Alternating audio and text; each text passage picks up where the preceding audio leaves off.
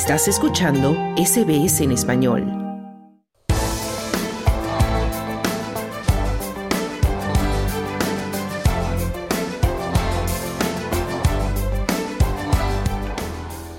Si hacemos caso a lo que dice el gobierno, Australia está viviendo un boom de mano de obra. Aquí, por ejemplo, está el tesorero federal Jim Chalmers esta semana hablando al respecto. Inflation is moderating, wages are growing. La inflación se modera, los salarios crecen, hemos tenido dos trimestres consecutivos de crecimiento real de los salarios, tenemos un desempleo con un 3 por delante, hemos creado 620 mil puestos de trabajo, tenemos una participación récord en el mercado laboral, tenemos el primer superávit en 15 años y una posición presupuestaria mucho más fuerte, ahorrando decenas de miles de millones de dólares en deuda e intereses, decía el tesorero. Las cifras del Tesoro muestran que el desempleo está a su nivel más bajo en 50 años, es decir, el 3,6%, mientras que el desempleo de larga duración está en su nivel más bajo desde 2008. Esta cifra mide las personas que han estado sin trabajo durante un año o más. Pero la última instantánea de disponibilidad de puestos de trabajo, o Jobs Availability Snapshot de Anglicare, revela la magnitud del desempleo de larga duración en este país. El informe anual ha revelado que casi 560.000 personas llevan cuatro años buscando trabajo y que incorporarse a la población activa es cada vez más difícil para quienes han estado bloqueados. Casey Chambers es directora general de Anglicare y ella afirma que son las mismas personas las que siguen estando excluidas del mercado laboral.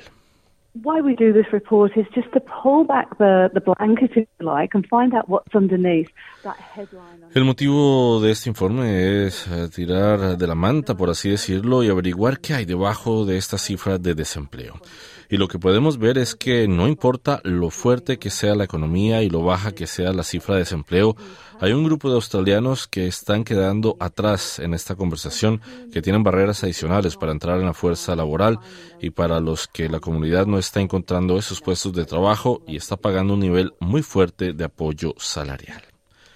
A menudo se trata de personas con barreras adicionales para incorporarse a la población activa, personas con discapacidad, personas que no han terminado la enseñanza secundaria, personas mayores, inmigrantes sin experiencia laboral y previa en Australia.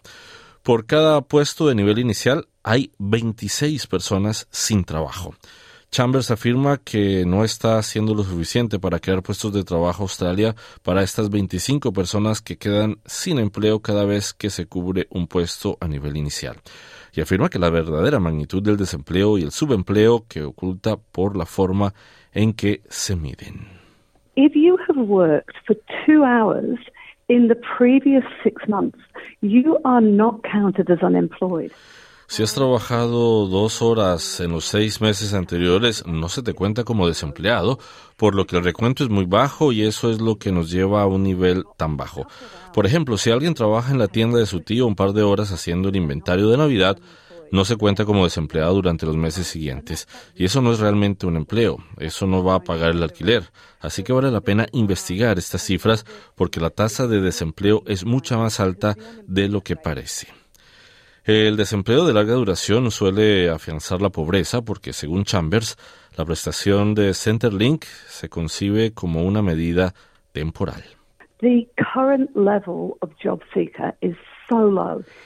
El nivel actual de búsqueda de empleo es tan bajo que supone 346 dólares semanales para una persona sola. Con esto no se paga el alquiler, no se compran alimentos nutritivos, no se consigue un corte de pelo normal, no se consigue ropa para una entrevista. De hecho, se convierte en una barrera para conseguir empleo. Y precisamente sobre el impacto real de estas cifras en la economía australiana, buscamos la opinión del economista Sidney de María. Primero, sería bueno definir a qué se refiere este informe o a qué se refiere incluso el Instituto de Estadística cuando se mide el desempleo de largo plazo. Desempleo de largo plazo es aquel en el que por más de 52 semanas el, quien responde una encuesta, que es como se, mide el desempleo, manifiesta no haber estado en ninguna actividad laboral paga. Desde el punto de vista macro, hay dos impactos. Hay un impacto a la actividad económica y, al, y al potencial de crecimiento, lo que implica una gente que esté por tan largo tiempo sin encontrar empleo, primero, obviamente, no está contribuyendo a la actividad económica, no paga impuestos, no genera valor, no va y compra eh, artículos en el almacén con el, fruto de su propio trabajo, entonces eso reduce la actividad económica o al menos no la hace crecer tanto como si esas personas estuvieran trabajando. Pero además hay un impacto social que también se traduce en una, en una caída de la productividad, pero de la productividad potencial. O sea, lo que sucede cuando tenemos personas que están mucho tiempo sin trabajar es que sus habilidades laborales se erosionan. El, trabajo es como, la bicicleta, hay que practicar para no olvidarse cómo, cómo, hacerlo. Y cuando digo el trabajo es ir a trabajar, tener hábitos, tener este, habilidades blandas o habilidades este, de socialización laboral. Y todas esas cosas, quienes estén mucho tiempo sin, sin tener un trabajo lo van perdiendo. Y todo eso reduce el potencial de la economía, es el crecimiento de largo plazo. Ese es su principal efecto en la economía agregada. Y después hay un efecto, obviamente, en, los niveles de pobreza, en los niveles de marginalidad, en los niveles de inclusión social. Son las personas que están en desempleo de largo plazo, o lo que también se conoce en economía como desempleo estructural, quienes tienen mayor probabilidad de ser pobres, mayor probabilidad de tener problemas con, por ejemplo, con este inclusión en, las actividades sociales, con inclusión incluso en los servicios sociales. Tal vez en general no es, no es tan grave, pero en otras economías muchas de estas personas están hasta por fuera de los servicios sociales.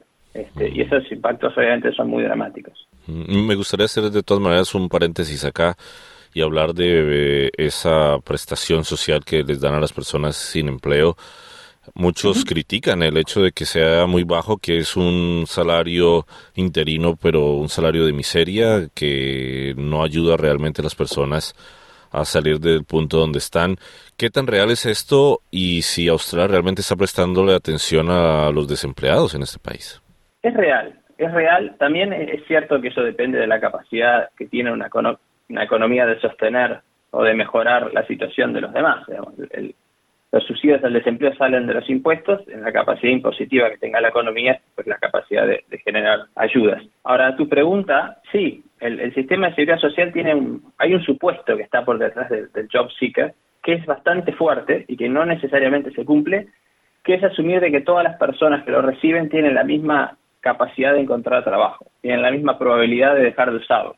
Y eso claramente no es así. Eh, y en parte no es así por lo que hablábamos recién, que las capacidades se van erosionando y en parte porque hay muchas otras actividades que compiten con encontrar trabajo, como cuidar de familiares, poner comida en la mesa y en general sobrevivir es, mucho más difícil para alguien que está en la pobreza que para alguien que tenga un sistema de soporte fuerte. Entonces, mm. un job seeker que asume que todo el mundo que está en esa situación es igual, lo que hace es, ineficiente en, ayudar a las personas que son desiguales dentro de ellos, de esos que no tienen trabajo. Y en particular en un contexto como el actual, donde la tasa abierta de desempleo, digamos, el número grande es relativamente bajo, el job seeker perfectamente debería ser un poco más alto para, para ayudar a, esa parte más, más pegajosa, más dura del desempleo, que es el desempleo estructural. Bueno, el gobierno habla en términos generales de cómo se está portando bien la economía, los bajos niveles de desempleo, el hecho de que en los últimos meses ha habido un incremento real del salario con respecto a la inflación que no había sucedido hace esto muchos años atrás y que en este momento se están abriendo posibilidades para lo que el gobierno llama los empleos del futuro, se están dando posibilidades de estudiar, de ejercitarse, de pulir las habilidades que tienen de pronto personas en ciertos sectores. ¿Cómo esto puede ayudar a las personas que no han podido encontrar empleo en el corto y mediano plazo en tu visión? Sí, es cierto de que, digamos, el, desempleo es bajo, el salario real creció en septiembre, falta, falta bastante todavía, pero eso es cierto. Eso afecta a la gente que tiene trabajo. Eh, ahora estamos hablando de los que no lo tienen y en particular de los que no lo tienen hace mucho tiempo. Hay un par de comentarios allí de, cosas que son importantes para ayudar a aliviar el, impacto del desempleo de largo plazo. Pero antes de, ir directamente a tu pregunta, me gustaría introducir un pequeño concepto del que no hemos hablado, que es el de subempleo. El desempleo es alrededor de 4%, 3,5-4%. Se va a quedar allí por un tiempo. Pero además de quienes no tienen empleo, hay un grupo de personas que se llaman subempleados esos están trabajando menos horas de las que querrían o están trabajando en trabajos que no querrían porque tienen calificaciones para otros tipos de trabajo. Y esos son muchos más. que los desempleados. Y uno de los inconvenientes que encuentran los desempleados de largo plazo es que no solo compiten con otros desempleados, cuyo caso podríamos focalizarnos solo en las soluciones de Job Seeker y hacer esas mejores, en un momento voy allí, sino también compiten con estos subempleados que son personas que sí están trabajando y una de las mayores diferencias en la probabilidad de encontrar trabajo es tenerlo. Entonces, yendo a, tu pregunta, una forma en la que se podría ayudar más a las personas en desempleo estructural es ayudándoles a, conseguir ese primer trabajo, eh, de un trabajo que sea efectivo, que, que tenga sentido, que sea pago. Es bastante importante que ese primer trabajo, aunque sea, digamos, ayudado o administrado, sea pago y no sea voluntario por un internship o cosas así, porque estos no son, digamos, estudiantes universitarios que viven con sus padres y están tratando de comenzar su carrera. Estas son personas que tienen dependientes, que, digamos, necesitan el dinero para vivir.